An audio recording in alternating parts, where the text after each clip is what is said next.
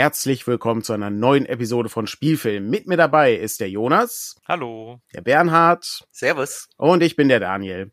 Wir sind heute, wie schon erwähnt, im Bereich Spielfilm unterwegs und Jonas hat einen Film rausgesucht. Der Film heißt Dave Made a Maze, ist aus dem Jahr 2017 und wie üblich besprechen wir den Film auf Rollenspieltauglichkeit. Im ersten Teil wollen wir uns mit dem Inhalt kurz beschäftigen. Alle Leute, die den Film noch sehen wollen, sollten ihn vorher gucken. Wir besprechen hier gleich alles und beschreiben auch alle guten Szenen, die wir mögen und wie man sie rollenspielerisch ausschlachten kann. Heißt also, wer sich ganz frei noch damit beschäftigen möchte, sollte jetzt stoppen, den Film gucken und dann anschließend diesen Podcast äh, hören. Wie erwähnt, wir machen erst den Inhalt, dann gucken wir uns gute Szenen an, dann haben wir vielleicht noch die eine oder andere Frage an den Film und anschließend gucken wir, was wir rollenspielerisch daraus ziehen können.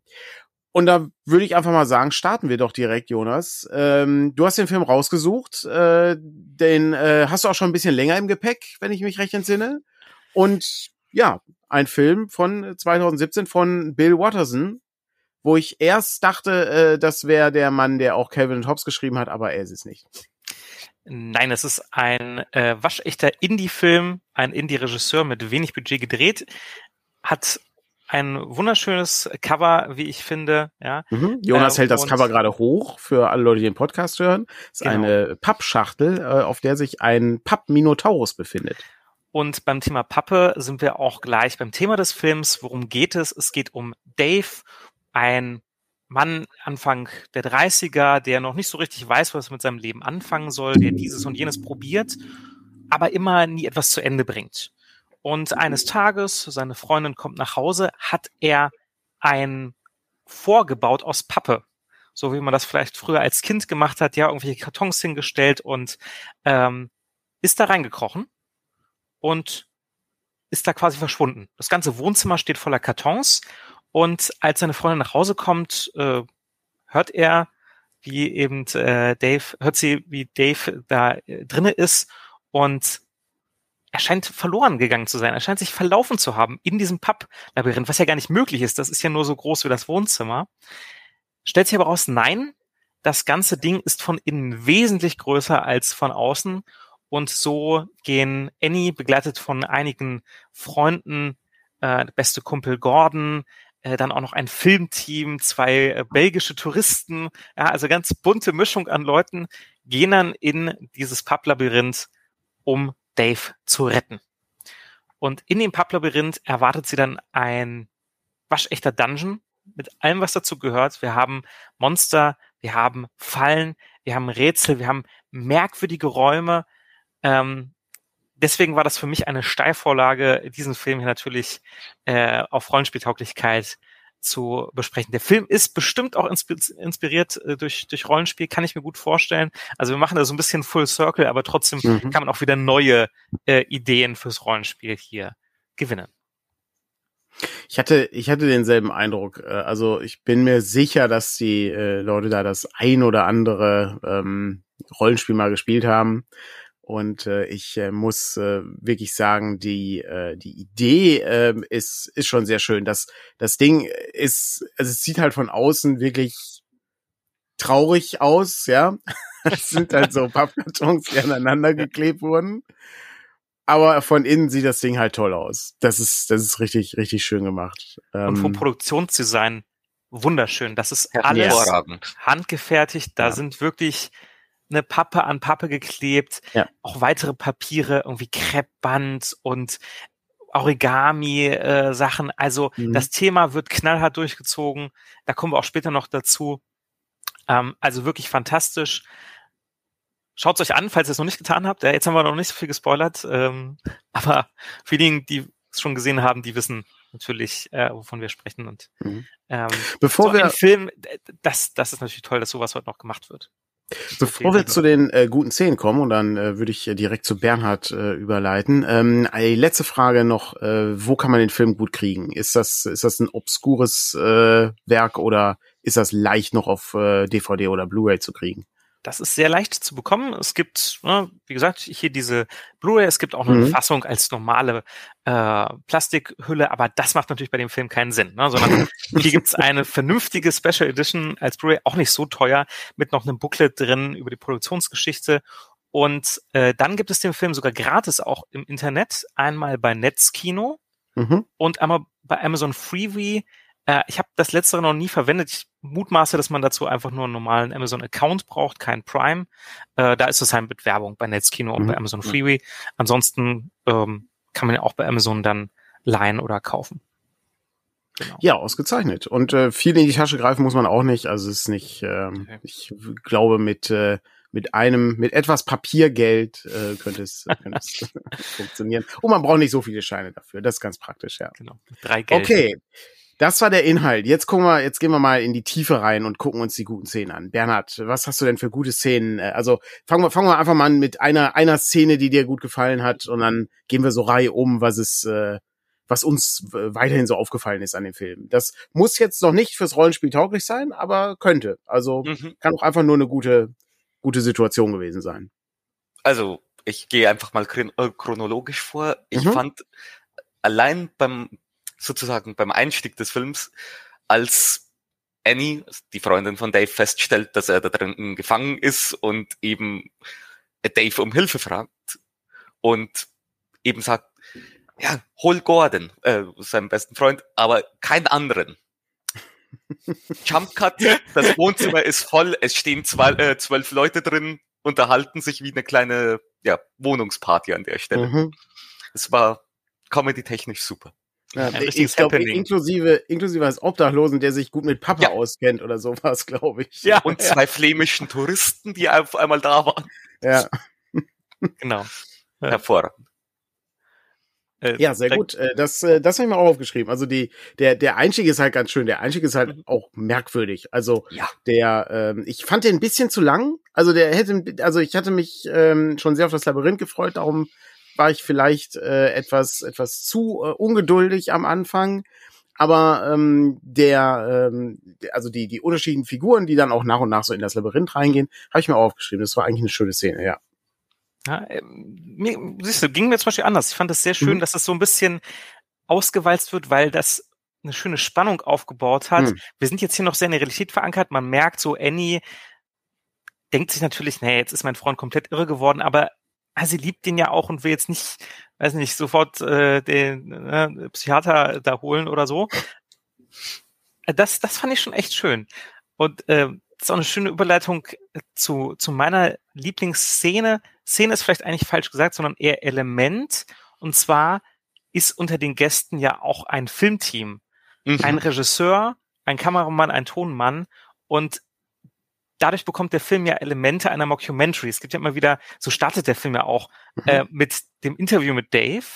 Und äh, der Regisseur äh, sagt ja, gibt ja immer ganz klare Regieanweisungen, aber es ist, ist ja keine ri- richtige Dokumentation. Ja? Also im Prinzip sagt er äh, mehr wie ein Spielfilmregisseur, was die Leute zu tun und zu lassen haben, was sie zu sagen haben. Und dieses Element der Mockumentary wurde, finde ich, sehr gut umgesetzt. Es war immer schön subtil noch dabei, ähm, nie zu aufdringlich, sondern immer als, als nette weitere Prise Humor äh, da drauf Mhm. äh, kam. Und ist ja auch auf einer Metaebene ganz interessant. Ja, also wir haben Mhm. hier äh, völlig, völlig bescheuert. Ja, ist ein Papplabyrinth und jetzt wird nicht gesagt, ja, Leute, ich weiß nicht, wir rufen jetzt die Polizei oder Rettungswagen oder irgendwas, ja, sondern erstmal die Neugierde obsiegt und äh, ja, wird hier filmisch festgehalten. Also ist auch schön, finde ich, finde ich auf einer Metaebene dieses Thema Neugierde wird da ähm, schön verhandelt. Mhm. Auch die Ja. Kommentare, die der, äh, die das Film äh, oder die der ja, Dokufilmer sozusagen abgibt, sind ja immer sehr passend zur Szene, wo du sagst, die, ja, wie du sagst, die kommentieren es auf der Metaebene. Es, es ist tatsächlich einer meiner auch eins meiner Lieblingselemente gewesen, was das angeht. Ja, ja es ist, äh, so, das sind so typische Kommentare wie, ne, kannst du, kannst du das noch mal etwas dramatischer sagen? Ja. Jetzt kannst du, kannst du ihn nicht mal umarmen? so ist, das ist, ähm, das ist wirklich sehr, sehr, sehr gut beobachtet bei, bei so äh, Dokumentarsachen. Das ist, das ist ganz schön gemacht, ja.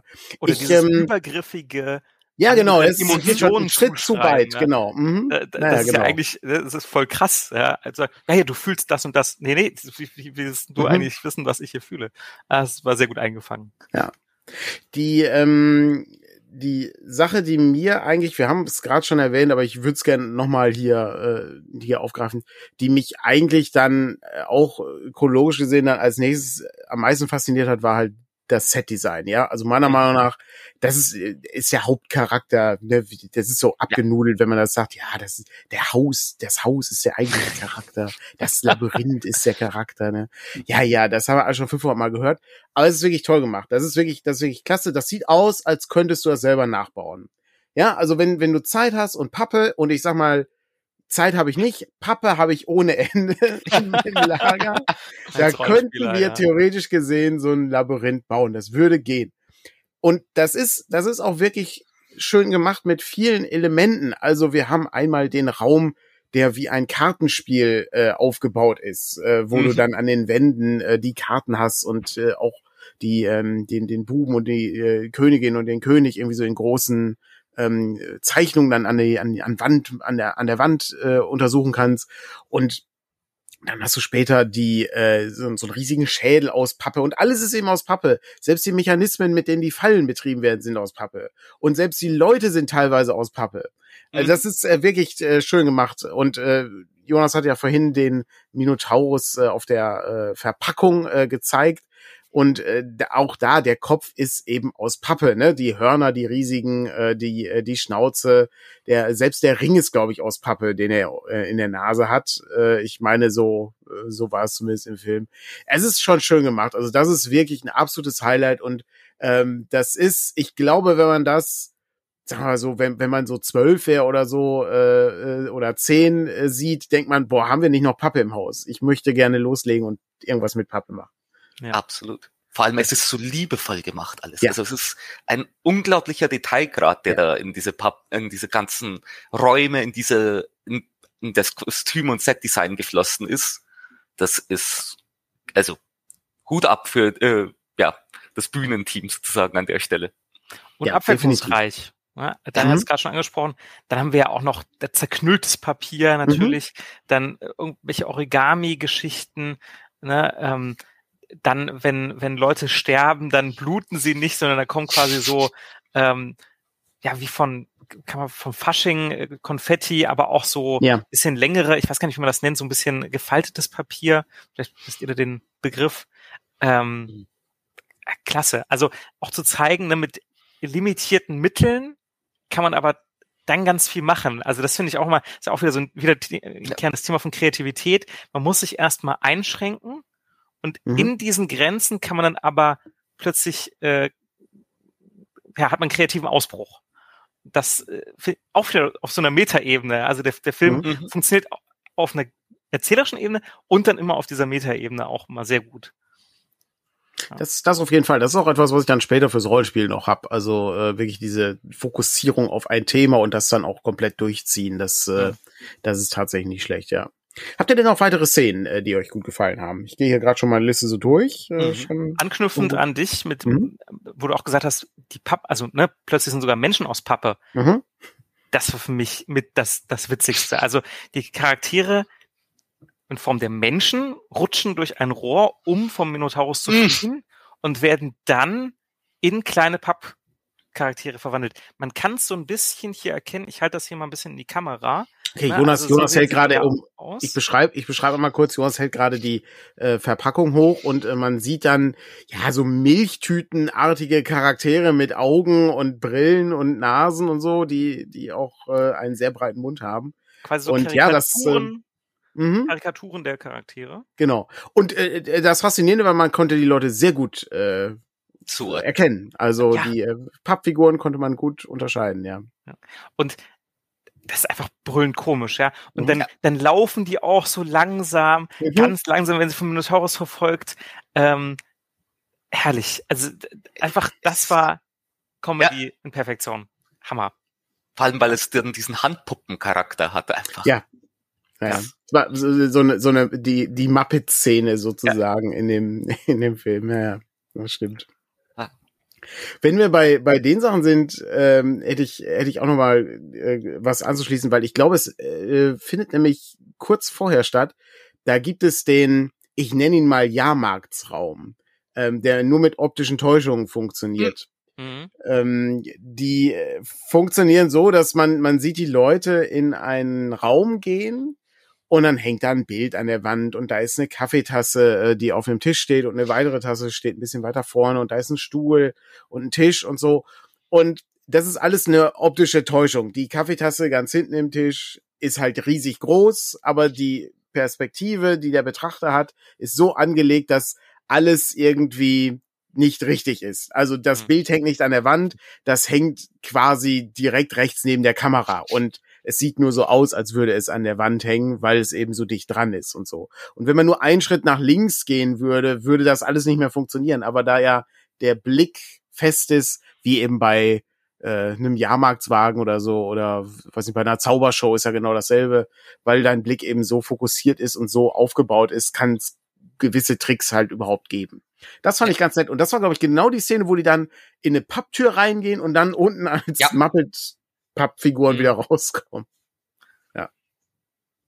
Also, das ist auch ein, äh, das, also einfach bloß Spielerei an der mhm. Stelle. Mhm. Das, das finde ich ist auch was, was sich sehr durch den Film zieht, wo man einfach merkt, die haben das gemacht. Mhm. Weil, nicht unbedingt, weil es für den Film nötig ist, sondern sie haben, weil, einfach weil jemand die Idee hatte und Spaß dabei hatte, das umzusetzen. Mhm. Genau.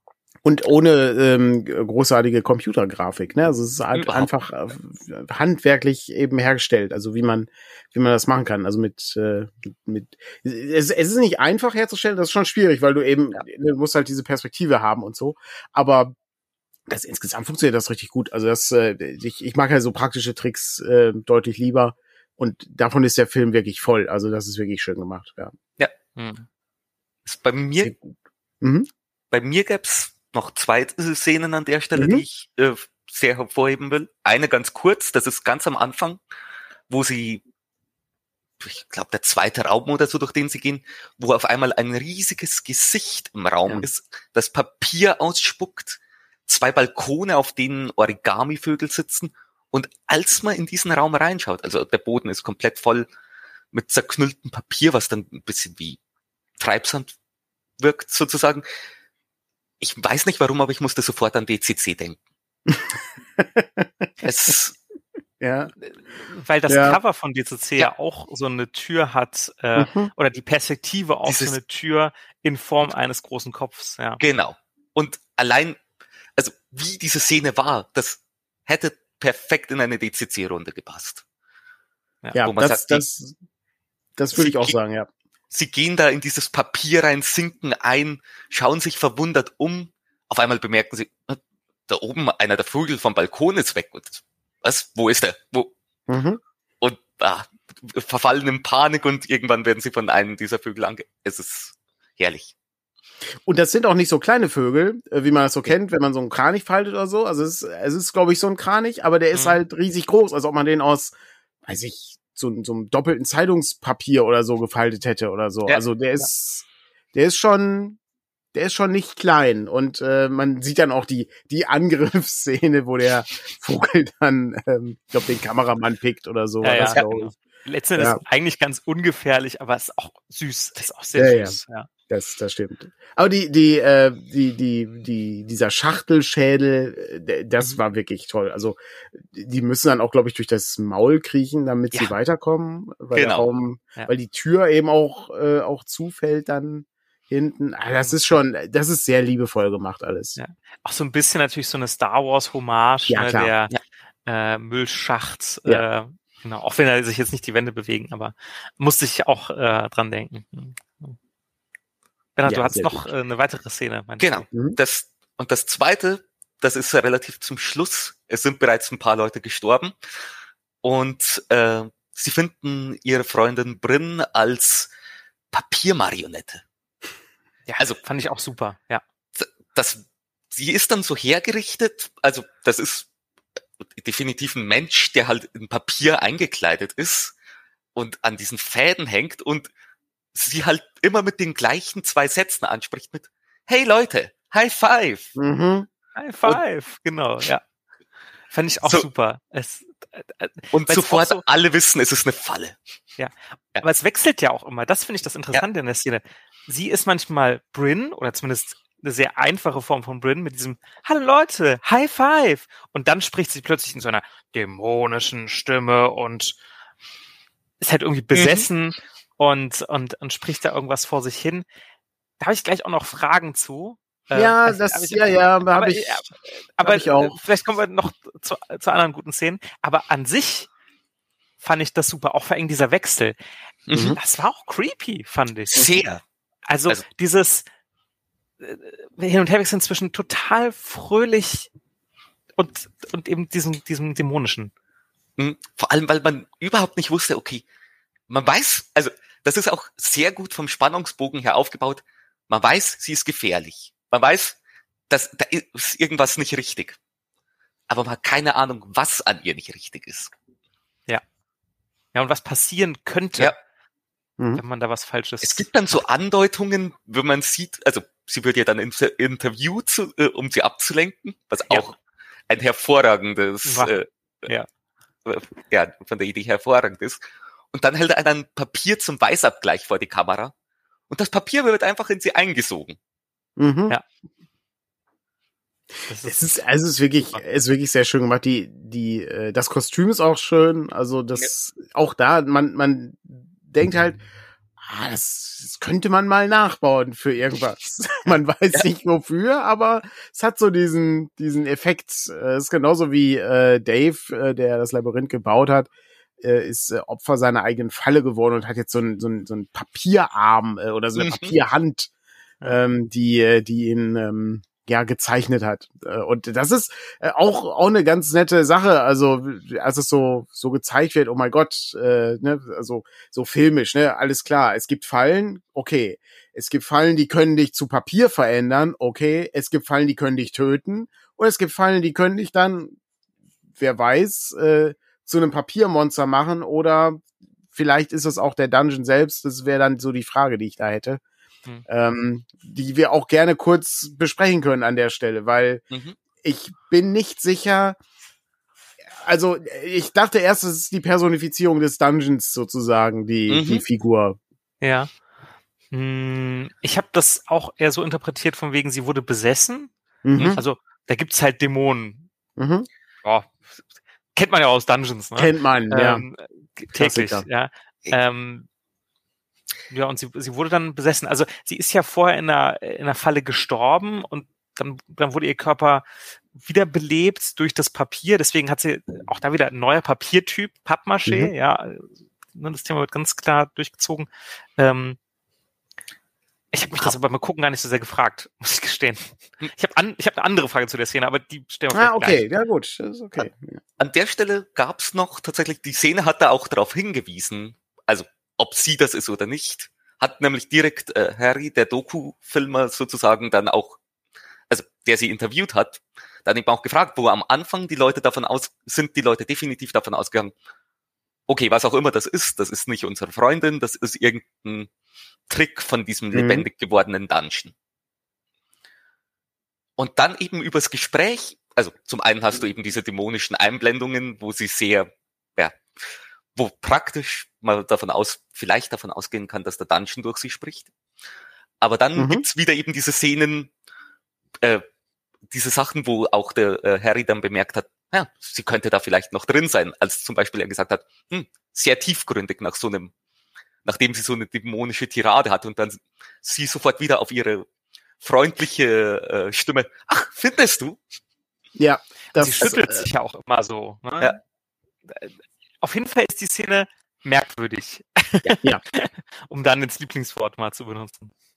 Ja, in der in der Tat, ja, das ist, äh, ist wirklich wirklich sehr seltsam und man ähm, man ist, man ist sich nicht ganz sicher, was, was das, also was, was das für eine Figur ist hm. an der Stelle. Es das ist, wird ähm, auch nie ganz aufgelöst. Hm. Am Ende. Ja, genau, ja. Am Ende wird die Marionette nämlich einfach zerstört und du hast eine riesige Hand, die versucht, nach den Leuten zu greifen. Mhm. Ja. ja. Es wird, es wird einiges in dem Film nicht aufgelöst, fand ich. Aber ja, das, äh, das, äh, das sind, das sind die, die zwei, drei Fragen, die ich noch habe. Aber, ähm, aber gut, ähm, das löst sich dann im Grunde von selbst. Also es gibt ja eine ganze Latte an Leuten, die in dem Dungeon rumlaufen und so. Und äh, naja, gut, am Ende ähm, alle, die es nicht rausgeschafft haben, haben es nicht rausgeschafft. So äh, kann man es wahrscheinlich erklären. Ich habe noch einen Punkt mit guten Szenen, die Todesszenen mhm. im Allgemeinen. Also mhm. wenn Leute sterben, mhm. in der Regel durch Fallen, das ist halt urkomisch, ja, weil das ja mhm. dann auch wieder mit dem Papier in Szene gesetzt wird. Ich habe es vorhin schon gesagt, Konfetti und irgendwelche Luftschlangen und so weiter. Ähm, aber auch so dieses, ne, dass da Fallen auflauern. Interessanterweise auch das Fallen mh, hm, ja, sich sozusagen verändern, um den Leuten aufzulauern. Finde ich auch ja. eine gute Sache. Können wir nachher fürs Rollenspiel vielleicht nochmal drüber sprechen. Ähm, Fun Fact, der eine Typ, äh, der Freund von Bryn, mit dem, mit dem langen Bart und der dicken Brille, ähm, das ist ein Mitglied der Band OK Go, falls sie euch nichts sagt. Äh, das ist die Band mit der Abstand kreativsten Musikvideos der Welt. Vielleicht noch äh, Here It Goes Again mit den äh, Laufbändern. Das sagt vielleicht dem einen oder anderen noch was. Oder die haben auch einen Parabelflug gemacht, um in Schwerelosigkeit ein Musikvideo zu drehen. Also okay. ähm, da gibt's, sag ich mal, auch äh, ist ganz klar, warum hat er mitgespielt, äh, der Typ, weil der auch so ein kreativer Kopf ist und da gab es bestimmt diese Verbindungen. Ähm, das so als kleine, kleines Easter Egg mhm. ähm, mhm. an der Stelle. Man merkt, können einmal, wir können vielleicht einmal kurz durchgehen, äh, äh wo die Leute, ähm, also durch welche Fallen die Leute so mhm. sterben, also äh, oder zumindest die Sachen, die uns so ja. einfallen. Ich glaube, die erste Falle ist äh, die, äh, wo der Kopf ja. abgeschnitten wird, oder? Ja. Genau. Ja, ja, aber es ist natürlich auch ganz gut, weil Papier ist ja scharf. Also insofern ist Was das am Anfang des Films auch schon erwähnt wird, als Gag sozusagen. Ne? Ja, das Ach, stimmt. Du hast nicht geschnitten, ja, bestimmt an Papier, ne? Hm. Ja. ja. Und was auch schön ist, wie absurd das in die Länge gezogen ist. Also, die machen, mhm. also, die haben richtig Genuss bei den, bei der Art und Weise, wie sie die Leute in ihren Tod schicken, wo du merkst, so, eben wo ihr der Kopf abgeschlagen wird, ihr wird der Kopf abgeschlagen, weil sie auf eine Tritt Platte, oder nicht mal Platte, mhm. sondern ein Trittpedal unwissentlich steigt und dann sie, zoomt wirklich die Kamera richtig nach unten, wie kleine Zahnräder und Bänder aus Pappe mhm. auch wieder sich ewig drehen, bis nach Minuten, nach gut einer Minute, wo sie da einfach steht und verharrt und alles so, geht er besser nicht weg. Dann ein kleines Seil durchgeschnitten wird, damit diese riesige Papieraxt sie köpft. Also richtig absurd, aber das ja. ist äh, einfach wahnsinnig unterhaltsam, ja.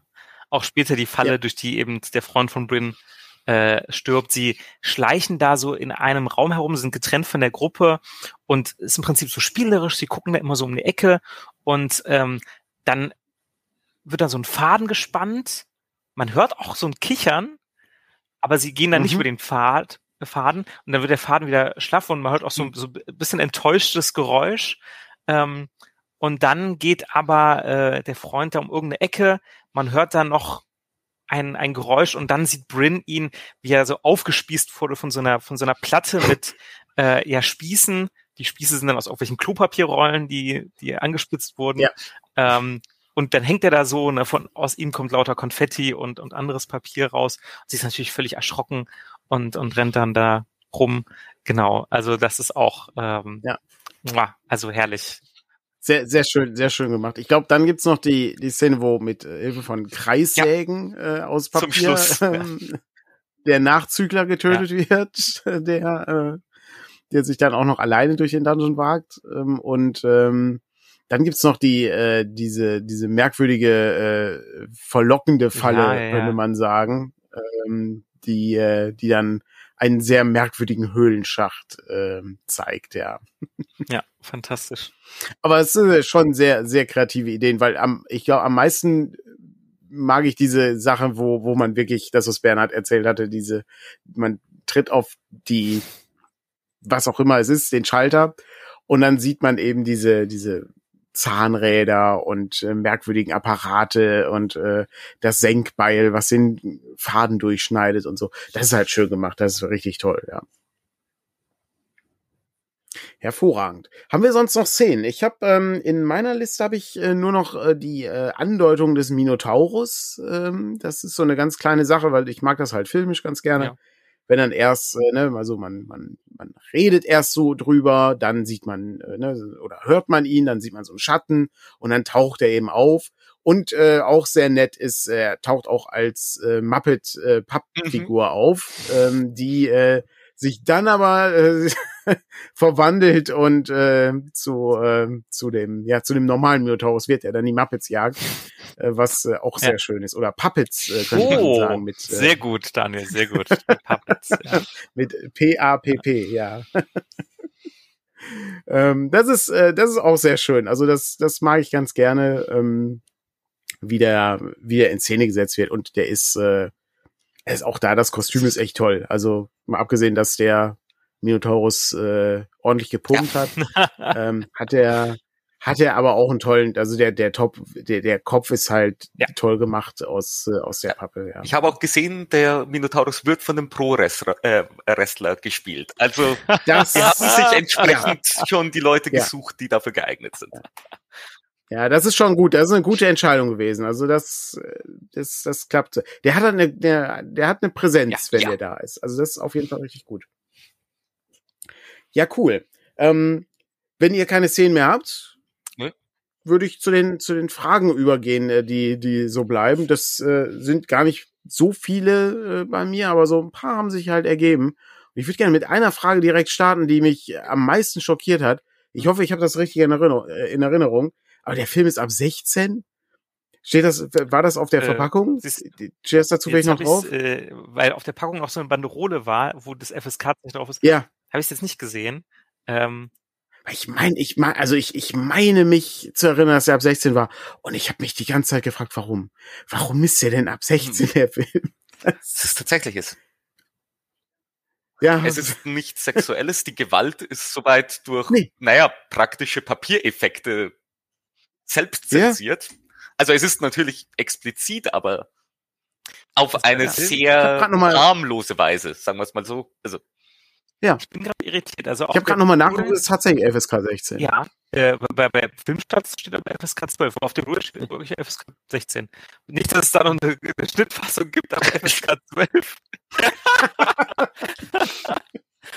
Sehr schön mit, mit der Schnitt, Schnittfassung bei dem, bei dem Papierthema ist natürlich ja, auch gut. Ja, sehr gut.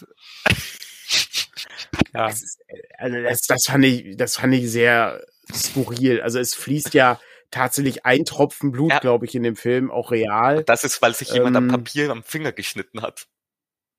Genau. Ja. Und ansonsten passiert da, passiert da nichts an der Stelle. Also ich fand das äh, sehr kreativ eigentlich gelöst mit den Luftschlangen und den, den, äh, diesen, diesen Sprühschlangen aus der Dose und sowas und eben Konfetti. Ist eigentlich ganz, ganz nett gemacht. Das ist auch so richtig schön rot. Also es sieht auch gut aus. Darum, also ganz komisch, fand ich, fand ich äußerst skurril. Ich hatte äh, irgendwie noch, noch deutliche Gewaltsteigerungen erwartet. und äh, dachte dann so, ja, okay, hm, das lässt mich etwas ratlos zurück. Es wird nicht mal groß geflucht, wenn ich drüber nachdenke. Ja? Naja. Ist irgendwie merkwürdig. Naja. Naja, das war auf jeden Fall eine der Fragen, die mich beschäftigte, während ich den Film guckte. Aber, ähm, aber gut. Habt ihr noch Fragen oder Anmerkungen, die so Sachen, wo, wo man nicht genau wusste, äh, wohin geht das, warum ist ja. das so, wie es ist oder so? Mhm. Mach du mal, bei, bei mir ist es ja. Lennart, der Nachzügler.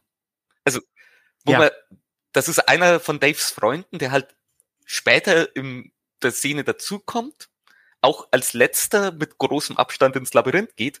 Und das einzige, was du von dem siehst, ist, wie er durch all die Szenen, durch die die Gruppe davor schon gelaufen ist, selbst nochmal durchgeht und verwundert reinschaut. Mhm. Und das war's. Und am Ende wird er von diesen Kreissägen mhm. zerlegt. Ohne großen ja. Hintergrund. Stimmt, ist mir gar nicht so. Hat mich auch ein bisschen ratlos zurückgelassen. Gucken gar nicht so aufgefallen. Aber jetzt, wo du sagst, ja, ist eigentlich, weil, macht dramaturgisch keinen Sinn. bei allen anderen, die da Mhm. reingegangen sind, die waren begeistert, die hatten Bock drauf, das äh, Labyrinth zu erkunden und waren halt, sind halt dann dafür gestorben, um zu zeigen, wie gefährlich das tatsächlich ist. Hm.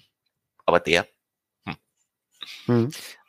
Es ist so ein bisschen Comic Relief manchmal, ne? Also wenn man irgendwie eine, eine Szene hat, wo, äh, weiß ich, die Gruppe sich gerade vorbereitet und irgendwie äh, jetzt, sie wollen jetzt zum zum Herz des äh, des Labyrinths, äh, um äh, da dann eben das Ding fertig zu bauen.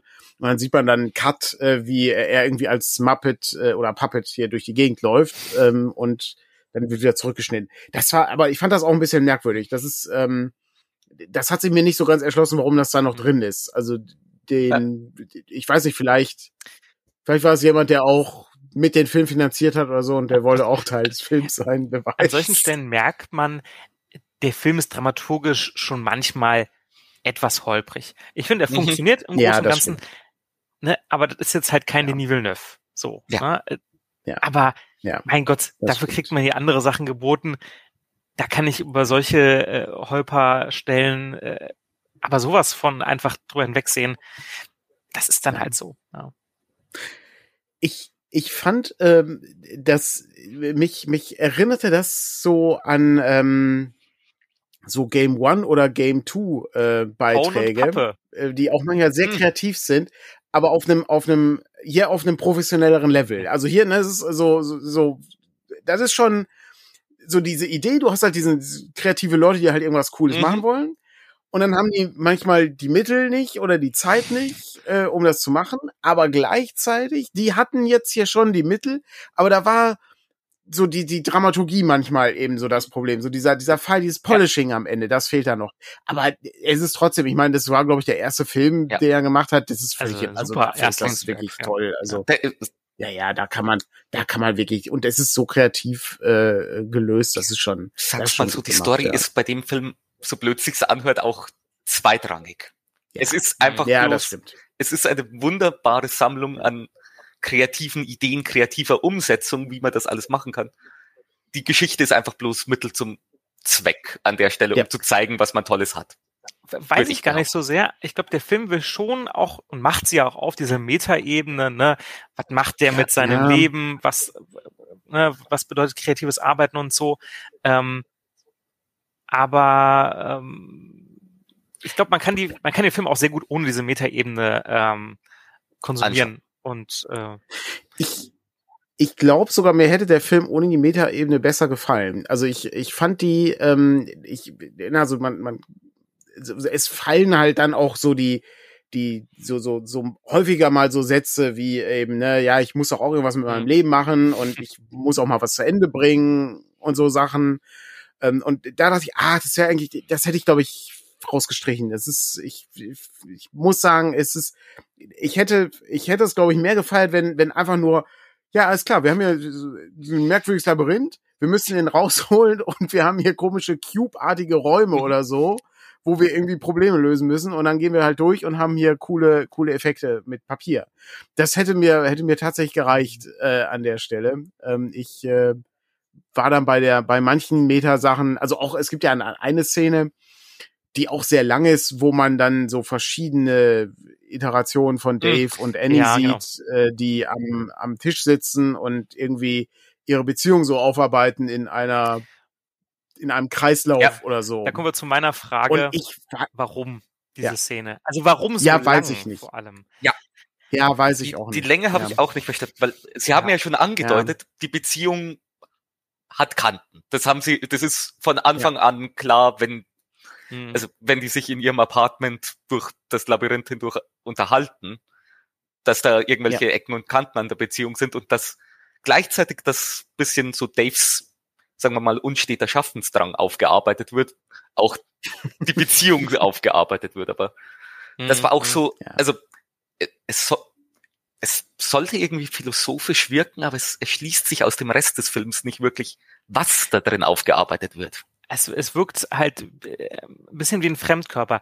Ja. Was an der Szene wieder gut Mhm. ist, ist die Art und Weise, wie äh, die Szenenbild und die Kostüme sind, weil die auch sich im Das Laufe stimmt, der ja. Zeit dann immer mehr in Pappe verwandeln. Ja. Sowohl die Kleidung Ja, als auch das Szenenbild. Also von der von der Inszenierung her cool, aber von der Dramaturgie her mindestens zu lang, wenn nicht sogar völlig deplatziert. Ja.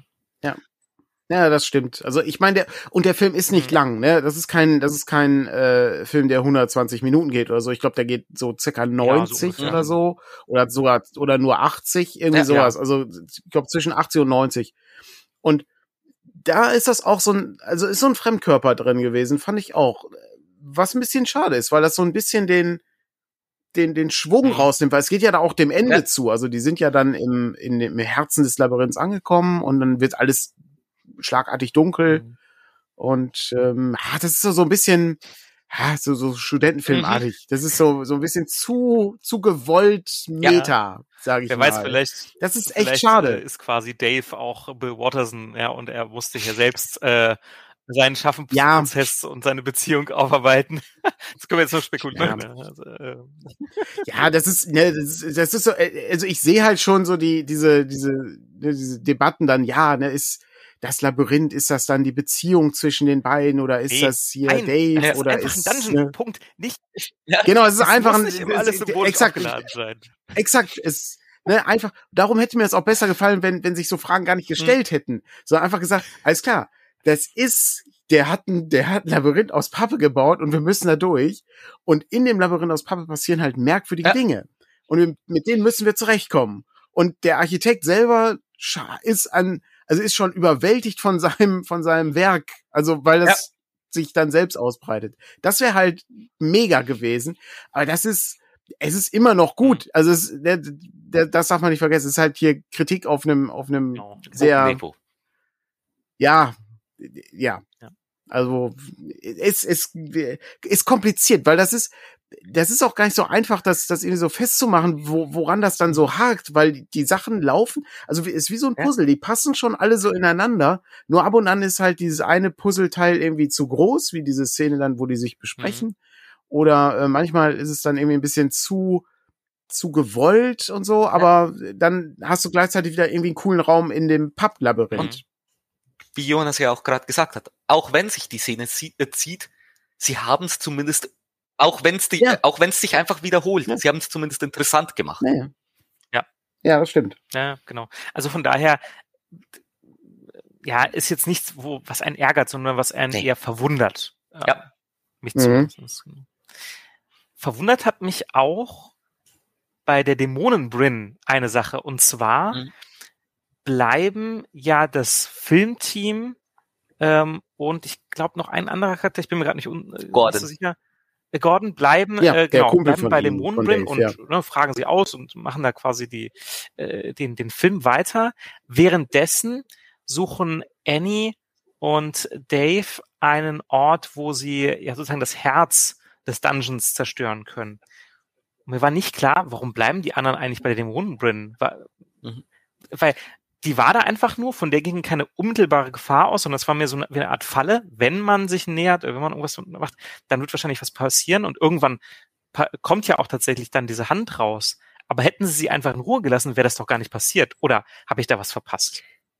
War ich da unaufmerksam beim Gucken? Sie haben gesagt, lenkt sie ab. Das war alles, warum Aber sie dann warum? drin geblieben sind. Warum? Das habe ich, ist mir, ist Keine mir Ahnung. Also ich hatte, ich habe ich hab mir das dann eben so erklärt, weil das eben der Dungeon ist, Ja. sozusagen. Okay. Also, Ah ja, die- das ist Der ja der ist- Dungeons und dann. dann muss der halt abgelenkt Ja, werden. okay. Äh, Und dadurch kann er nicht an anderer Stelle. Man bindet die Fallen. Aufmerksamkeit. Okay. Ja. Das ergibt sogar Sinn. Ja, Ja. okay. Also ich, ich, es ist halt auch reine Spekulation an der Stelle, ne? Also Ja. das Wir äh, interpretieren. das- weil, weil Ja. genau, ne, und Ja. ich meine, der Dungeon verändert sich ja dann auch, ne? Also es gibt ja hier Wände, die entstehen oder nicht entstehen und so. Und vielleicht brauchten die dann eben Ablenkung, damit sie das Herz überhaupt erreichen können Mhm. dann. Finde ich eine völlig Ähm, valide Erklärung. hm. Gut, dass wir darüber gesprochen haben. Das ist, das ist häufiger mal so in diesen, in diesen Besprechungen. Das ist, manchmal, manchmal findet man dann irgendwie Dinge, die, die man trotz irgendwie zweimal gucken noch nicht gesehen hat. Ja. ist, darum ist es immer ganz unterhaltsam, sich über so Sachen Ja. zu unterhalten. Also, An der Stelle können wir auch Ja. gleich, äh, also da habe ich auch noch eine Frage, weil bei dem, Mhm. äh, der dämonischen Brin, die hat dann auch von über den Minotaurus gesprochen mit äh, Wächter Mhm. und Gefangener zugleich und hat sehr philosophisch über den äh, mhm. ausgesprochen, aber mir ist am Ende immer noch nicht klar, was der Sinn davon gewesen sein soll, auch was das mit dem Minotaurus zu tun hat. Aber das fand ich wieder okay. Also so ein bisschen ähm, Monster als eben nicht nur, da ist das konkrete Monster, sondern auch das Konzept des Monsters. Das mhm. ist ja auch was, was sich durch Mythologie und so weiter zieht. Ist jetzt etwas, was ich nicht so zwingend brauche in Fantasy, vor allem dann nicht im Rollenspiel. Äh, sehe aber auch daran, weil wenn ich Rollenspiel spiele, spiele ich das sehr eskapistisch. Ähm, aber das hat mich jetzt nicht so gestört, sondern das fand ich mhm. eigentlich eher so, so einen interessanten Gedankenanstoß. Den kann man verfolgen, aber muss man nicht. Gedanklich, ja, ja interessant. Mhm. Ich dachte bloß, okay, da kommt jetzt vielleicht noch mehr, dass irgendwie erklärt wird, was dieser ja. Minotaurus jetzt. Nee. Ich, ich muss auch sagen, das ist, das war so ein Ding, wo ich dachte, ja gut, der hat halt ein Labyrinth gebaut, in dem Labyrinth muss ein Minotaurus sein, fertig. Okay. Zack, ist, Ende. Das, also mehr, mehr habe ich da auch nicht raus, weil ich dachte auch, am Ende hebt er irgendwie so den, Kopf. den, den Kopf ab und dann ist das ja. Dave selbst oder sowas. Ne? So oh, aber oh, oh, oh. das wird ja auch aufgelöst, indem das Labyrinth am Ende zerstört ist und der Minotaurus steigt ja. separat aus den Trümmern. Ja. Genau. Ja. ja und dann lebt er in der normalen Welt weiter, ja. Aber das wäre dann das, so ein, also das, äh, ne, dann, wenn, wenn das so gewesen wäre, ne, das wäre so ein, ja, Schnitt, Roll Credits, äh, äh, written by Christopher Nolan. ja, ja, ja, genau, ja. ja, ja. Aber dafür war das Thema Aber, Zeit nicht ne, präsent genug. Irgendwie, irgendwie solche, solche, so, also irgendwas hatte ich auch noch erwartet, dass da noch was kommt, aber am Ende dachte ich dann, ja gut, äh, vielleicht, es ist, es ist, nehmen wir es einfach so, ja. wie es ist und ein Labyrinth braucht Minotaurus. Ja. Fertig. Ja. Ja. Ich habe noch eine ganz, ähm, ganz äh, äh, merkwürdige, spitzfindige Frage.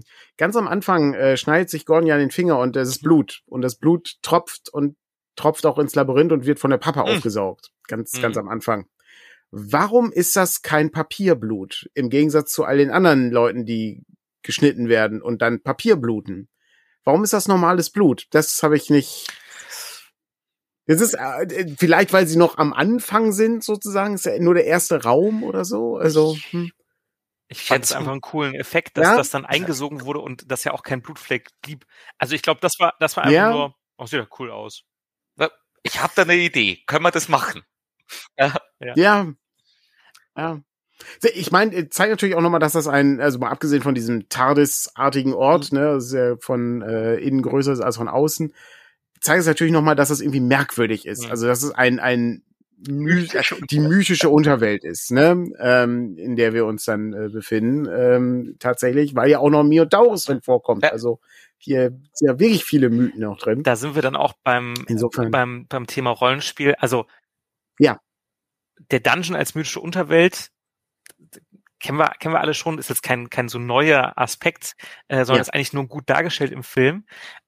Was der Film auch gut darstellt, ist eben äh, auch auf dieser Metaebene, ja, du hast diese tolle Idee, go for it. Und es muss auch ja. nicht ganz, wie ja. wir jetzt auch in der Diskussion gerade gemerkt haben, es muss nicht ganz, ganz schlüssig sein. Auch erst recht ja. nicht im Rollenspiel.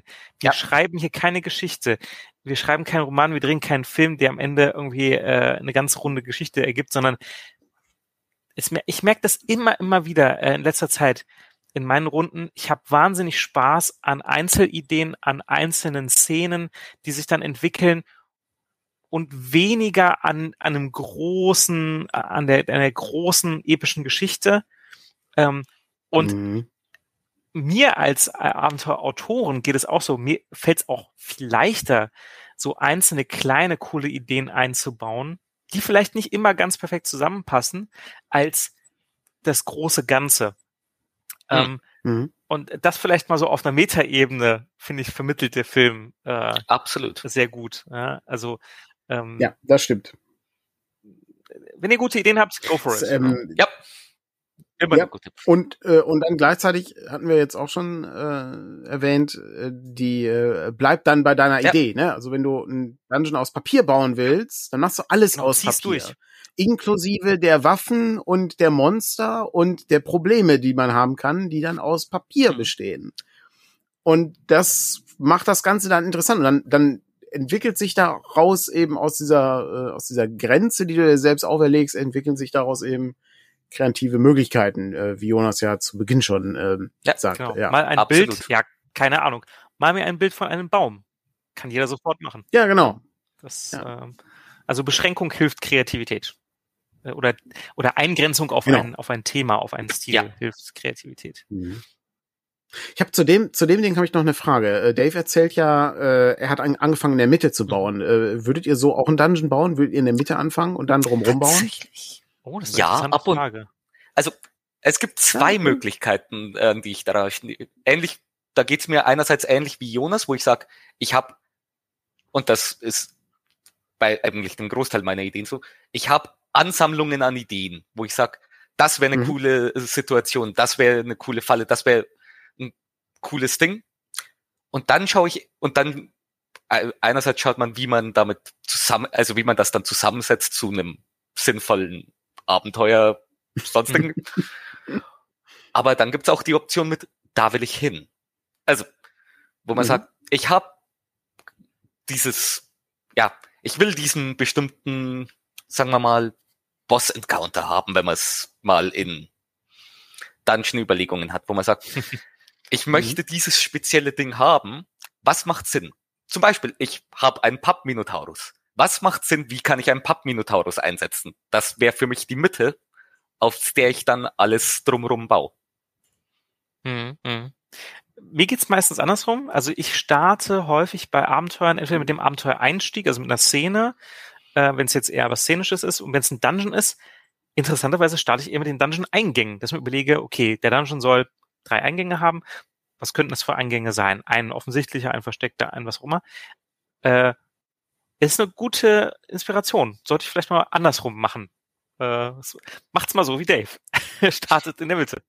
Es ist, ich meine, es ist ja auch eine, äh, eine andere Sache. Äh, er hat ja ein Labyrinth gebaut, Ja. das ist halt nochmal was anderes in gewisser Weise. Ähm, und äh, vielleicht ist eben der Teil im, in der Mitte des Labyrinths eben der, der Ja. interessante Teil, wo du hinkommen möchtest. Und der, ne, den, den modernen Dungeon, den wir haben, der ist ja ein bisschen anders aufgebaut. Also der, ne, der hat ja auch Abkürzungen und so und verschiedene Eingänge, wie du auch gerade schon gesagt hast. Und ähm, dann äh, natürlich die Sachen, die äh, Bernhard meinte mit, äh, ne, wir, wir gucken erstmal, ich würde halt gerne mal eine zentrale Idee haben und dann gucke ich mal, wie ich die, wie ich die so zu, zusammenbringen kann mit anderen Ideen. Das ist, ähm, also ich fand das, äh, fand das ganz interessant. Also fand halt die, die, die Architektur von, von Dave äh, ganz spannend an der Stelle. Ähm, was mich äh, zu einer weiteren Rollenspielfrage äh, führt hier, also oder im Rollenspielbereich. Ähm, was ist, was ist das für ein, also der, der, der Dungeon-Architekt, äh, wenn wir jetzt mal so bei uns in unseren Dungeons so überlegen, ne, also keine Ahnung, der Halaster baut den Unterberg oder so und ist dann auch Halasters Unterberg ein Teil der Persönlichkeit von Mhm. Halaster, weil er so merkwürdig Mhm. ist äh, und solche Sachen. Ist, ist wie, inwiefern hat man sich selbst so über den Dungeon-Architekten Gedanken gemacht in, in Abenteuern? Also Mhm. ist das was, wo, wo, wo ihr auch drüber nachdenkt? Ist äh, alles klar, der, der Dungeon von dem Totenfürst sieht anders aus als der Dungeon von der, äh, weiß ich, Gewitterhexe oder so. Also Themen Mhm. ja, aber konkret sozusagen sich in die Person reinzusetzen, aha, ich müsste das jetzt so und so machen, in der Regel nicht. Mhm. Ich finde, es gibt ja beim Dungeonbau ein Spannungsfeld oder, oder gewisse Pole. Es gibt den Pol, ne, es ist natürlich Mhm. sehr realistisch, also da hat wirklich ein echter Architekt, muss ja kein Mensch gewesen sein, äh, äh, elfische Architektin oder äh, ein Troll oder was weiß ich nicht, hat sich wirklich einen Bau gebaut, äh, eine Villa, was auch immer. Und die muss auch in sich funktionieren würde jetzt zum Beispiel äh, wahnsinnig große Rolle spielen, wenn es jetzt darum geht, einen Heist zu planen äh, bei Cthulhu. Mhm. Das, die, die Villa, ja, die muss ein Klo haben. Ne? Und auf der anderen Seite habe ich den, den mythischen. Dungeon ähm, als mythische Unterwelt. Ja, der hat ja kein Klo und da macht auch nicht jeder Raum Sinn. Mhm. Und ähm, das, das ist vielleicht mehr organisch. Und es gibt natürlich ein Spektrum. Ne? Es gibt ja nicht diese beiden äh, Pole nur, sondern es gibt ein Spektrum. Ähm, in, der, in der Regel bin ich mehr auf der Seite der mythischen Unterwelt. Ähm, aber dass ich mich jetzt in die Lage versetzt habe, das wirklich einen Architekten zu überlegen, ah, wie mache ich das? Nicht, ist auch eine äh, interessante Inspiration, ganz anderer Herangehensweise an, an Dungeonbau. Ja, Mhm. ich, ist mir gar nicht Mhm. aufgefallen, ne? Das ist eine so gute, gute Idee. Mhm. Ja, an der Stelle muss ich auch sagen, ich fall entweder in die Kategorie, es ist so fantastisch, so mythisch, dass es keinen Architekten gibt. Das existiert einfach. Mhm. Mhm. Oder es ist so konkret, dass es wiederum sinnvoll sein muss. Und dann kann es schon sein, dass man einen Architekten spürt, wenn man jetzt eben hat, dass man sagt, das ist die ehemal, äh, das ist das ehemalige ja, Laboratorium eines Zauberers, dann wird das natürlich alles entsprechend thematisiert, wie dieser Zauberer da drin hat. Ich Mhm. glaube, also ich habe es in der Hinsicht nicht eingesetzt, aber ganz viele alte D&D-Module sind ja in die Richtung, dass du sagst, so dieses äh, Gott, ja, Undermountain, wie ihr gerade gesagt habt, und jetzt Mhm. ist es eines der bekanntesten Tom, Tom of Terror? Nein, doch. Äh, Tomb of Horrors. Das äh, genau, ja, die ähm, ja, Tomb, Tomb of Horrors, genau. Ja. Wo es ja auch Mhm. äh, komplett darauf äh, basiert, dass, dies, äh, dass es da diesen wahnsinnigen Licht gibt, der das einfach bloß baut, um naja, Abenteurer in seine Falle äh, zu locken, weil er Spaß dran Mhm, hat. mhm. Ja, stimmt. Also ähm, was ich da, was man da vielleicht auch noch mitnehmen kann fürs konkrete Rollenspieldesign ist ähm, weniger jetzt vielleicht sich in die in die Lage dieses Architekten äh, zu zu versetzen, aber die Architektur eines Dungeons kann ja auch Hinweise geben. Also nicht nur, dass ich Mhm. konkrete Hinweise habe im Sinne Mhm. von, ah, ich finde einen Brief mit irgendwelchen Notizen, ich finde Spuren von Monstern, sondern allein auch die Art, wie Gänge gebildet sind, wie Räume gebildet sind, ähm, dass die Hinweise geben kann. Das ist ja etwas, was Oldschool D&D auch macht oder gemacht hat. Zum Beispiel, wenn es darum geht, äh, geheime Gänge, geheime Türen zu finden. Mhm. Da war es ja die Aufgabe der Spielerinnen und Spieler, die Karte zu zeichnen und dann kann man ja daraus schließen, aha, dann könnte doch da und da ein Geheimraum sein. Kommt aber auch sehr aufs Abenteuerdesign drauf an. Ne? Wenn ich irgendwelche wilden Höhlen mache, geht das halt viel schwieriger, als wenn ich wirklich eine Villa habe und dann sehe ich, ah, das ist eine Lücke. Hier muss doch aber ein Raum sein. Hier kann ja nicht einfach Mhm. nur nichts sein. Ähm, vielleicht auf so einer Ebene. Ne? Das, das kann man auch, glaube ich, sehr gut äh, rollenspielerisch umsetzen. Mhm. Ist auf jeden Fall ein Ansatz, dass man den, den Dungeon-Architekt durchaus mitdenken kann, äh, um nochmal irgendwie ein, zwei Mhm. Ideen zu generieren. der Stelle auch sehr interessant, weil es gab ja diese Szene oder mehr öfter mal die Szenen, wo sie, also sozusagen, wo der Dungeon-Architekt selbst äh, Dave ihnen einen Tipp gegeben haben, wie sie in dem Dungeon überleben, nämlich an der Stelle, wo der Minotaurus sie verfolgt hat und die einfach ein Handtuch Mhm. genommen hat, um den Gang abzudecken und gesagt hat, das ist eine temporäre Mhm. Wand. Das ist ein super magischer Gegenstand. Ist eins, Ja, habe ich auch aufgeschrieben. Ist, äh, das ist, eine, ist ein mega magischer Gegenstand. ist ein das. super magischer Gegenstand, finde ich aber auch an der Ja. Stelle interessant, dass man sagt, wenn man so ein bisschen weiß, weil man merkt, es funktioniert nach Daves Logik. Hm. Mhm. Also wenn man da sozusagen den Dungeon-Architekten mit einbezieht und sagt, wenn du schaffst, seine Logik zu verstehen, schaffst du es vielleicht auch, äh, dir manche Gefahren vom Hals zu halten. Also das Mhm. ist, finde ich, auch recht Mhm. interessant. Es muss auch gar nicht unbedingt ein magischer Gegenstand sein. Man kann auch sagen, ja, man hat dieses Tuch, aber man kann zum Beispiel was draufmalen und dann sieht es im Halbdunkel eines Dungeons aus gewisser Entfernung auch wirklich aus wie eine Wand. Also ein bisschen Mhm. so äh, wie beim äh, umgekehrter Roadrunner, ja. Also ich, ich mal, man könnte, könnte man auch machen, hat jetzt nichts mit Dave Made Maze zu tun, Ja. ne? aber ich male dann äh, da eine Öffnung Mhm. äh, äh, an die an die Dungeon-Wand und dann rennen die Orks dagegen. Ähm, muss ich mir unbedingt mal merken. Gab's Ähm, das, gab's das nicht bei einem, bei so einem Mission Impossible Film, wo die, wo die irgendwie ja, ja, ja, so ein, so ein, so ein hoch, so ein hochtechnisches Ding hatten und dann, dann hat sich auch der Blickwinkel Ghost immer so angepasst, je nachdem, wie du drauf geguckt hast, damit der Korridor leer F4, aussah. genau. Hm. Es war so eine riesige, so ein riesiger Greenscreen oder sowas, glaube ich. Es war, das fand ich auch ganz, ganz unterhaltsam. Ja. Also, ähm, Aber das mit der Wand ist super. Da dachte ich auch, oh, das ist mega. Äh, hier den, äh, du, du veränderst die, du ver oder, oder oder du veränderst grundsätzlich irgendwie den, den Aufbau des Dungeons. Also kannst ja auch, weiß ich, mit Steinform oder was auch immer machst du halt hier, ne, die, die, die neue Gänge schaffen, Zugänge äh, einfach abschließen oder sowas. Auch eine super spannende Situation, ähm, die äh, den Dungeon natürlich auch äh, deutlich lebendiger macht, beziehungsweise auch gestaltisch, äh, gestaltender. Also du kannst eben dann selber in die Gestaltung des Dungeons eingreifen. Davon, davon bin ich tatsächlich auch ein Fan im normalen Rollenspiel in, Mhm. der, in meiner Runde. Wenn die irgendwie sich die Zeit Mhm. nehmen wollen, den Dungeon zu bearbeiten, jetzt gar nicht großartig Mhm. weiter erkunden, sondern einfach sagt, nee, also die Tür da, die heben wir aus ihren Angeln. Die brechen wir auf. Oder Ja. wir wollen irgendwas umleiten, zerstören, zumauern. Finde ich super. Mhm. Finde ich super, weil das ist eine Ja. tolle Art der Interaktion. Das ist richtig, das ist richtig Wo, gut, ja. Also wo auch, finde ich, die Spieler danach dieses, dieses Gefühl haben von, okay, wir können tatsächlich was in der Welt verändern. Das ist nicht Mhm. der Jahrmarkt, äh, ja, die Jahrmarktsattraktion, durch Ja. die man durchlaufen kann, aber nichts anfassen, sondern es ist interaktiv. Hm. Stichwort Interakt. Ich habe ich hab noch, ich hab noch mehr Rollenspielsachen, aber ich äh, lasse euch gerne den Vortritt. Ähm, Stichwort Interaktion. Ähm, da habe ich was zum Thema Fallen. Es gibt im allerersten Raum Mhm.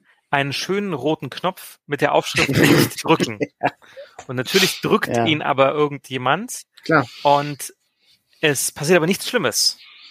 Ich Mhm. weiß leider nicht mehr genau, was passiert, aber auf jeden Fall Es, kommt so ein, Äh. so, so ein Handschuh kommt raus und Ah, schlägt ihm in, ähm, ja, genau.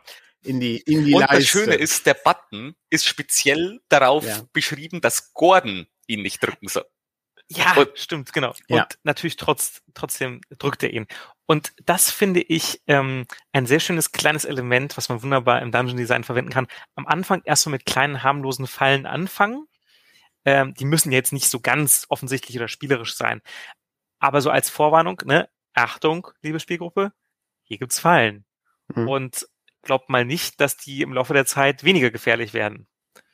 Hm? Das geht, Ne, das es kannst du sogar für ganze. Räume könntest du das auch reinbringen. Also am Anfang hast du eben Räume, die nicht ganz so gefährlich sind, oder es gibt halt Räume, die, die, sagen wir mal, mehr das Erforschen ähm, beinhalten. Und manche Räume haben eben mehr die Kampfsituation oder die Herausforderung oder so. Ja, mhm. Mhm. das stimmt. Ja, Das das, habe ich auch aufgeschrieben, ja. Ich habe ähm, ich hab noch ein, äh, eine Sache, das ähm, kann man, ich, ich weiß nicht, das kann man für, für ein Fantasy-System, glaube ich, nur schwer machen. Äh, müsste man viel drüber nachdenken, wie man das, wie man das hinkriegt. Aber ich äh, mag die Idee, dass eine Abenteuergruppe von einem Fernsehteam begleitet wird. Mm. Ähm, da gibt's, einmal gab's mal ein Videospiel, The Devil Inside oder Devil Inside oder so ähnlich heißt es, wo du ähm, auch, das war so, so ein so ein, so ein Tomb Raider Perspektive und dann war hinter dir so ein Kameramann, der hat alles aufgezeichnet. Und äh, es gibt auch für ähm, es gibt auch eine so eine Tales from the Crypt Folge, wo ein Typ halt auch eine eine Live-Situation im Geisterhaus hat und ähm, dann auch von seinem Fernsehteam begleitet wird. Und ich glaube, für so ein Cthulhu-Team äh, wäre das ganz cool. So als Fernsehteam Mhm. bist du unterwegs, so als One-Shot, du bist in einem Geisterhaus und äh, die einen kümmern sich eben immer nur darum, dass ja, wir müssen das alles auch ins Bild kriegen hier. mhm. Das, äh, ja, und dann Ah. könntest du daraus dann irgendwie was Nettes machen. Aber ich äh, fand halt auch diese Dynamik ganz interessant, weil das eine andere Gruppendynamik ist. Die einen möchten eben einen guten Film machen, die anderen möchten eben raus aus diesem Labyrinth. Ähm, Für Dread funktioniert das, glaube ich, auch sehr gut, weil bei Dread ja, Ja. auch wirklich mit dem Charakter fragen, Ja. dass dann noch mehr forciert wird. Ne? Ja. Das ist also sehr äh, wichtig ist, dass wir da unterschiedliche Charaktere haben. Mhm. Ne? Oder Mythos World, äh, gut, ist eigentlich für die 1920er, aber auch da könnte es ja ein Radio-Team sein oder äh, Fotografen. Oder man kann ja auch Mythos World in, in die Jetztzeit ähm, äh, Klar. verlegen. Das geht auch. Ähm, ja. Für Fantasy kann's der Bade und die Dienerschaft sein, die dahinterherläuft. Also, wo man sagt, du hast jetzt äh, an der Stelle jemanden, der eben darüber äh, entweder von dir engagiert wurde oder von dir so Mhm. begeistert ist, dass er unbedingt deine tollen Geschichten aufschreiben will und die live erleben will, um es möglichst. so ein bisschen, bisschen wie bei Behind the Magic, ne, wo der, wo der Bade dann anschließend die Gruppe interviewt oder so und hier läuft er dann Genau. mit. Ähm, ja. Mhm. Ja. Es ist auf jeden Fall nicht schlecht. Ich fand halt die, ich fand halt, also auch die unterschiedlichen Leute, die in den Dungeon reingehen. Ne? Du hast ja, also Mhm. Gordon, der, der Kumpel von Dave ist ja, sagen wir mal, deutlich erfahrener, in Anführungszeichen, so, was, hey, das, Mhm. der wusste sofort, okay, Leute, das ist ein Labyrinth, ne, Vorsicht, wir müssen erstmal, wir müssen langsam hier sein. Die anderen haben es halt eher so als, ja gut, ist halt Pappe, ne, was soll das? Mhm. Und ähm, ne, Annie entwickelt sich ja dann nochmal von zur Skeptikerin zu, hey, ich, äh, ich gehe jetzt hier voll mit, ich nehme das Katana und schneid mich durch. Ähm, das ist dann so ihre, ihre Heldenreise an der Stelle. Ja. Bei Gordon gibt's auch ein schönes Detail. Der hat ja so ein, sagen wir mal, pixeligen Helden Ja. auf seinem Shirt, Exakt. also so mit Schwert. Äh, und am Ende, wenn sie da rauskommen, ist der Held auf einmal äh, beladen mit äh, einem Sack, wo wahrscheinlich ja, Schätze drin sind und ist auch nicht mehr verpixelt, sondern so ein richtiger Comic an der Stelle. Also Ist mir auch aufgefallen, ja. Das ist mir nicht äh, aufgefallen, herrlich. Ja, das ist Ja. ja. lerne ich, lerne ich wieder Sachen. Auch Ne, da das ist, ein bisschen Eindruck, cool äh, äh, Gordon konnte sozusagen sein Nerdwissen ein bisschen Mhm. nutzen. einsetzen. Nicht so häufig, aber das kann man natürlich auch wieder super in ähm, Modern Day äh, Szenarien benutzen. Ne? Also in der Jetztzeit, ne, Cthulhu äh, äh, Mythos World in der Jetztzeit, ja, also ich weiß ja, was Cthulhu ist. Ne? Ähm, Mhm. Und äh, klar äh, weiß ich irgendwie acht tiefe Wesen, äh, da müssen wir gegen kämpfen, aber man kann das ja auch vielleicht auch gegen die Charaktere äh, verwenden, wenn man das schlau anstellt. Also da, das hat auch Mhm. Potenzial. Fällt mir jetzt nicht auf Anhieb was ein, aber so ein bisschen als Gedankenanstoß ähm, funktioniert das, glaube ich, auch. Ja. Hm. Naja, das ist ja praktisch dieses Metawissen, das man auch in der OSR ganz gern einsetzt, wo man sagt, das Spielerwissen geht über das Charakterwissen. Du musst deinen Charakter nicht so spielen wie den letzten Trottel, der nichts in der Welt weiß, Mhm. sondern du kannst Ja. ruhig, du kannst ruhig deine Erfahrungen hernehmen, dass du weißt, naja, wenn, wenn da jetzt, äh, wenn du da den Ork mit dem Signalhorn hast, den willst du nicht angreifen, weil dann kommen noch mehr aus der Umgebung. Oder Ja, jede wenn Truhe könnte ein Mimik sein. Oder wenn so ganz, ganz typische DCC-Situationen, du äh, gehst halt ein bisschen zu tief in den Dungeon runter und findest dann plötzlich elektrische Ausrüstung und weißt natürlich, wie Strom funktioniert, im Gegensatz Hm. zu deinem, ne, zu deiner Spielfigur, die weiß das natürlich nicht. Aber äh, du weißt natürlich, alles klar, sollte ich, sollte ich mal nicht mit der Metallrüstung hier reingehen, wenn ich überall sehe, dass hier, weiß nicht, so die, die Drähte und äh, die Anzeigen alle auf, äh, weiß nicht, 9000 Volt stehen oder so, ne? Mhm. It's over 9000. Genau. Ja, ja, genau, richtig, ja. ich habe ähm, ich hab noch was äh, zu, äh, zu Brinn, die ja dann entweder Dungeon selbst wird oder ne, Teil des Mhm. Dungeons. Und ich finde das irgendwie ganz spannend, wenn Figuren, die im Dungeon sterben, Teil des Dungeons werden. Also Mhm. jetzt, Oh, wenn man sich so vorstellt, wir haben, wir haben den, den typischen DCC Trichter oder bei Swords and Wizardry sterben halt Leute im Dungeon oder die Mietlinge oder so. Und dann tauchen die später wieder auf. Und der Dungeon benutzt die gegen dich. Ja. Weil du, ähm, das ist clever. weil die haben, die haben, ähm, die, die haben Erinnerungen, äh, die, die wissen, was die Gruppe an, an Zeug hat, die wissen, was die Gruppe braucht. Der Dungeon Mhm. arbeitet dann aktiv gegen sie. Und äh, vielleicht sind das auch die einzigen Leute, die in diesem Dungeon leben. Also es sind einfach die Leute, die da alle gestorben sind. Und eigentlich möchten die auch hier irgendwie raus, aber die kommen halt nicht raus, weil der Dungeon über die herrscht und sie irgendwie wie Marionetten. Und so sieht ja Brenn auch aus, äh, da durch die Gegend läuft. Sowas dann, das ähnliches, wir, Mhm. ja, die sag's mal, sorry. sowas ähnliches habe ich tatsächlich in einer Sandbox von mir eingebaut. Ah, cool. Charaktere, die gewaltsam oder jetzt durch besondere Magie oder besondere Umstände sterben, können zu sozusagen ruhelosen Seelen werden, die dann Ah, sehr schön. die Gegend, in der sie gestorben sind, heimsuchen. Mhm. Und das kann auch auf die aggressive Art und Weise sein. Das Mhm. heißt, ah, ihr seid da oft gestorben. Ja, jetzt ist, jetzt haben wir hier eine Horde aus unglücklichen Geistern, die Mhm. Mhm. ja, euch das Leben noch schwerer macht. Das ist sehr schön, verdammt ja. clever. Aber dann im Prinzip, das, das muss sofort eigentlich als DCC oder als of Wizardry Abenteuer geschrieben werden. Das ist so eine gute Prämisse. Das ist super. Hau ja die gut, Tasten. ist, Hau die Tasten. es, es ähm, also das ist halt der der Vorteil, wenn du diese, na, also wir gucken ja hier alle Filme, die nicht jeder kennt, ja, also jeder kennt ja Indiana Jones und jeder kennt, weiß nicht, Star Wars etc. Ne, das sind halt so die Sachen, da da hast du halt manchmal Ideen, die vielleicht im Film so so mittelgut ausgearbeitet sind oder nur in Ansätzen da sind oder sowas oder oder eben ne, ja noch noch irgendwie noch so im Entstehen sind oder fehlt noch ein Schritt, um sie ins Rollenspiel zu bringen. Und darum, auf so Ideen kommst du dann nur, wenn du so Filme guckst. Das ist halt der große Vorteil. Also, Mhm. ja, denn, weil du kannst ja im Nichts kreativ sein, ist halt immer sehr schwierig. Aber wenn du das hast und dann kannst du dich daran so ein bisschen, so ein bisschen reiben und gucken, was kann man daraus machen, das ist eigentlich nicht schlecht, ja. Ist nicht, ist nicht so übel. Ich habe ich hab noch, ich hab noch zwei, drei Sachen, aber ich äh, lasse euch gerne den Vortritt. Ich habe noch eine ganz simple Sache. Ähm, Mhm. Die Prämisse des Films kann man einfach Ja. eins zu eins als DC-Trichter verwenden. Auf Es jeden gibt Fall. auch andere äh, DCC-Trichter, Not in Kansas Anymore Ja. äh, oder Behind the Silver Screen. Die spielen auch nicht unbedingt in der Jetztzeit, aber ich glaube, äh, Not in Kansas Anymore in den 70ern. Äh, und in, äh, oder äh, Crater Valley gibt's auch, äh, Mhm. spielen in den 80ern. Kannst du einfach auch so machen. Ne? In der Jetztzeit kommen in dieses Papplabyrinth rein und wenn sie rauskommen, sind sie halt Not in Kansas Anymore. Äh, Also sind irgendwo im fiktiven Fentel-Alter äh, in irgendeiner Swords und Sorcery-Welt ähm, und müssen da dann halt überleben und äh, als Helden sich durchschlagen.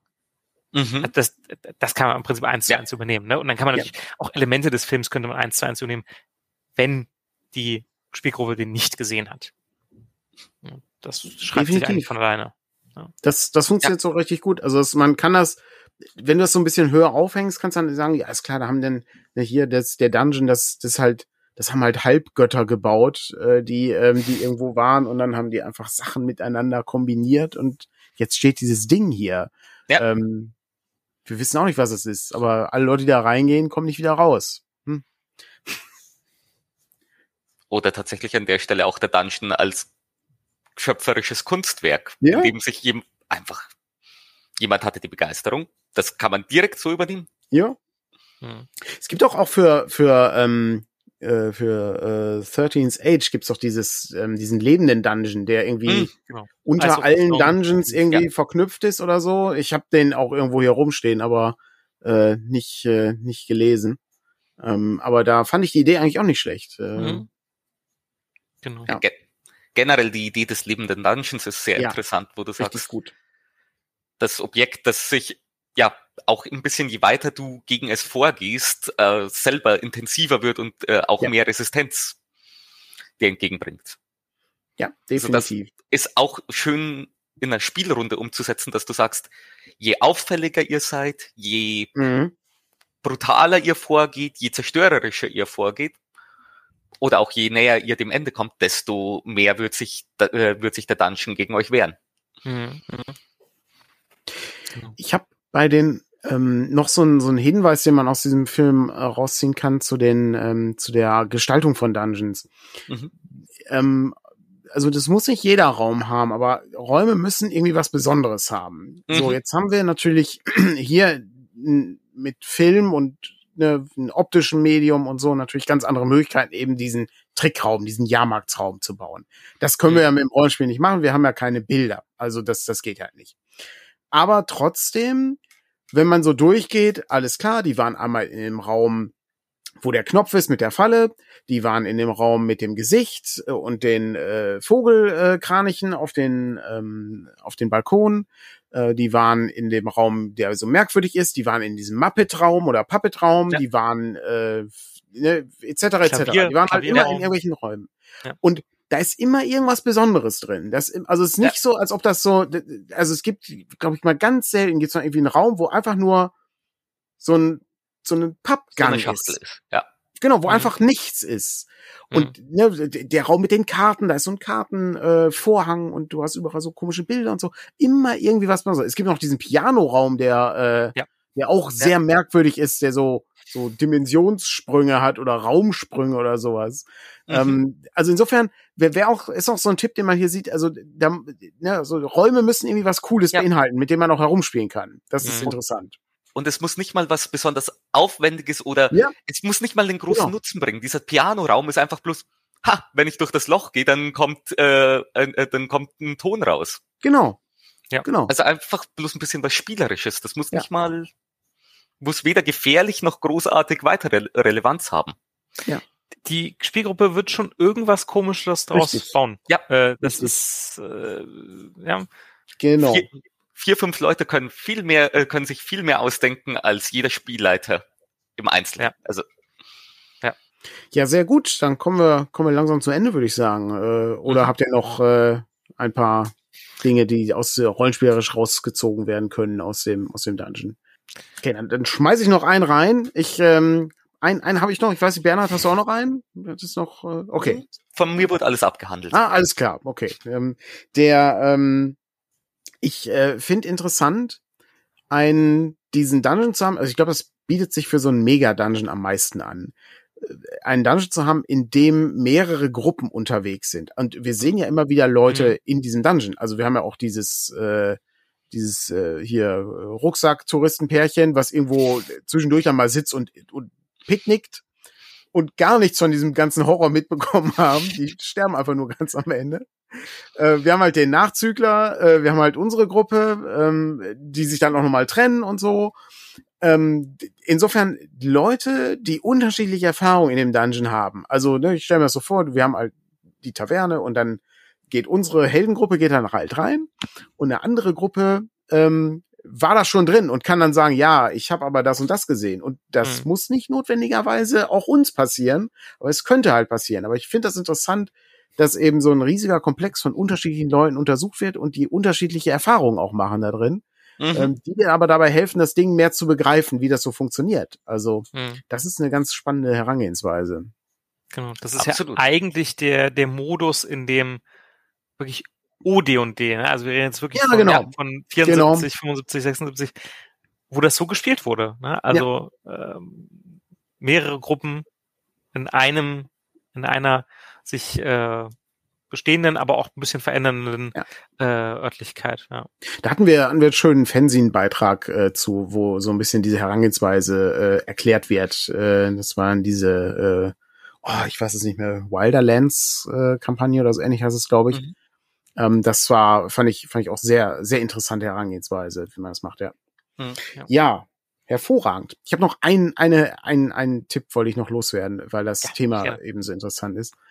Ähm, ich sag mal, äh, diese, diese, ne, jemand baut irgendwas, kriegt dann da rein und da drin ist es anders, als man glaubt.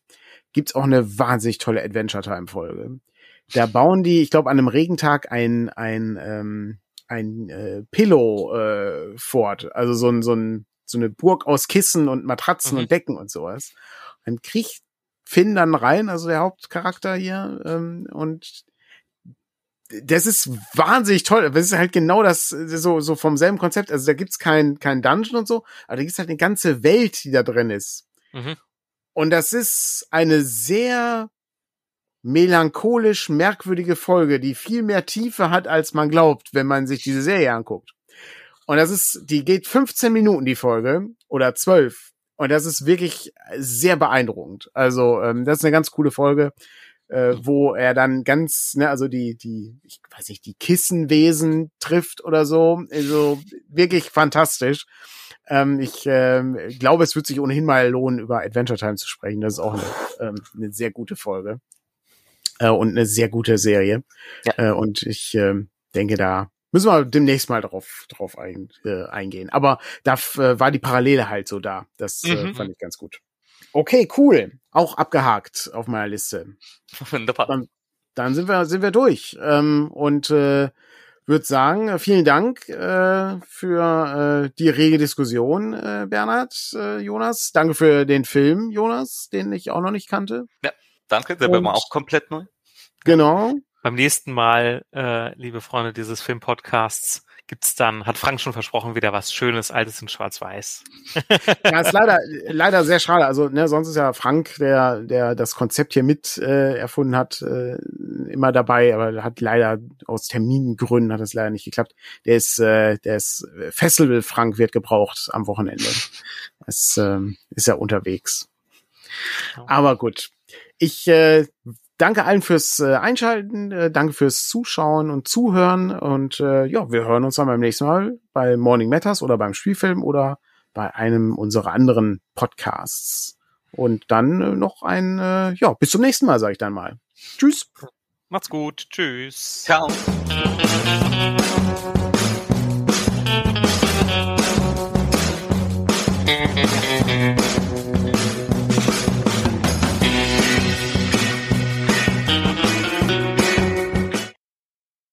Intro und Outro-Song stammen aus dem Album Compositions One von Dave Depper und der Titelsong heißt Go Go 60s. Das ganze Album steht unter Creative Commons Lizenz und der Link dazu befindet sich unter unserem Podcast. Viel Spaß beim Zuhören und bis zum nächsten Mal. Tschüss!